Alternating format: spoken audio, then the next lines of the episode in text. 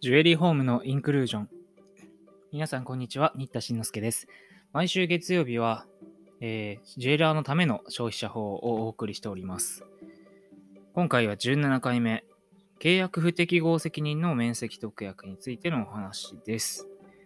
まあ、契約不適合責任っていうのが、この度の2020年4月施行のね、民法改正から新たに導入された概念なので、まあ、聞き慣れないって方多いと思うんですけれども、まあ、貸し担保責任とか言ってたやつですね。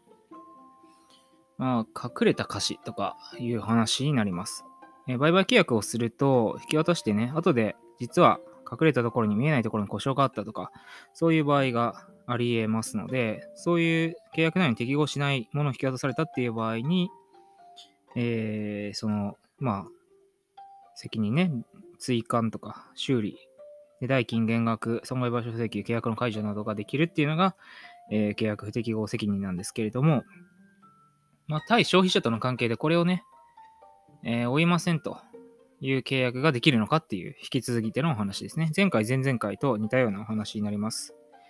えー、で、おさらいですけれども、消費者契約法っていうのは、えー、民法の原則、えー、つまり、まあ、対等な契約を結べば、どんな内容でも自由ですよっていうものを修正して、契約し、消費者に至ってね、一方的に不利な内容の契約とかは無効ですよっていうふうに修正をかけてるわけでした。なので、えー、この事業者の契約適用責任を免除する規定、まあ、一切こう責任を負いませんみたいな規定は制限を受けるということなんですね。よいしょ。具体的に言いますと、事業者の契約適合によって消費者に生じた損害を賠償する責任が全部免除するみたいな契約内容だったり、契約適合により消費者に生じた損害を賠償する責任の有無を事業者が自由に決定できますというような契約条項だったり、あと、事業者側の故意や重過失によって生じた損害も免除するような場合だったり、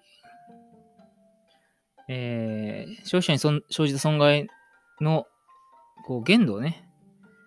えー、事業者が自由に決定できるみたいな契約条項は無効になります。まあ、ただ、全部ダメなわけじゃなくて、合理的な場合、範囲では、えー、有効にもちろん修正をすることはできます。例えば、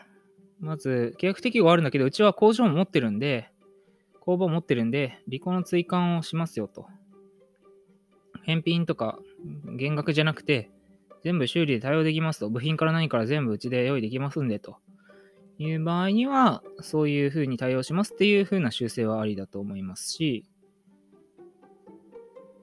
まあ、あと、代金減額しますよっていう条項を取ってるんだったらね、まあ、全く、その、消費者が全部損を被るわけじゃないわけだから、えー、そういう範囲を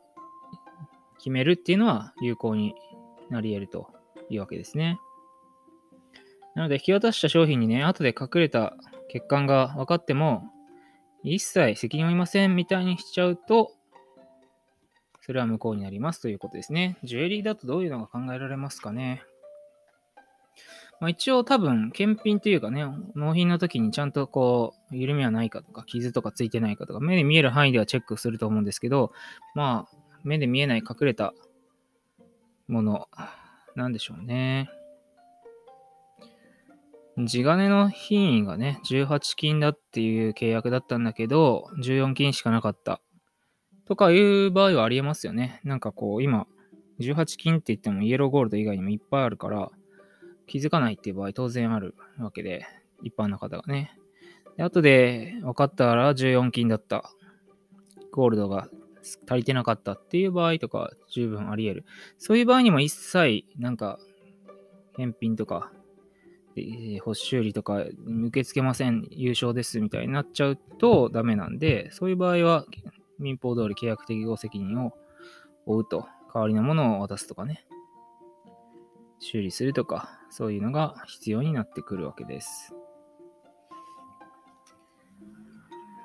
はい、今日は契約適合責任の面積特約についてお話ししました。それではまた次週お耳にかかります。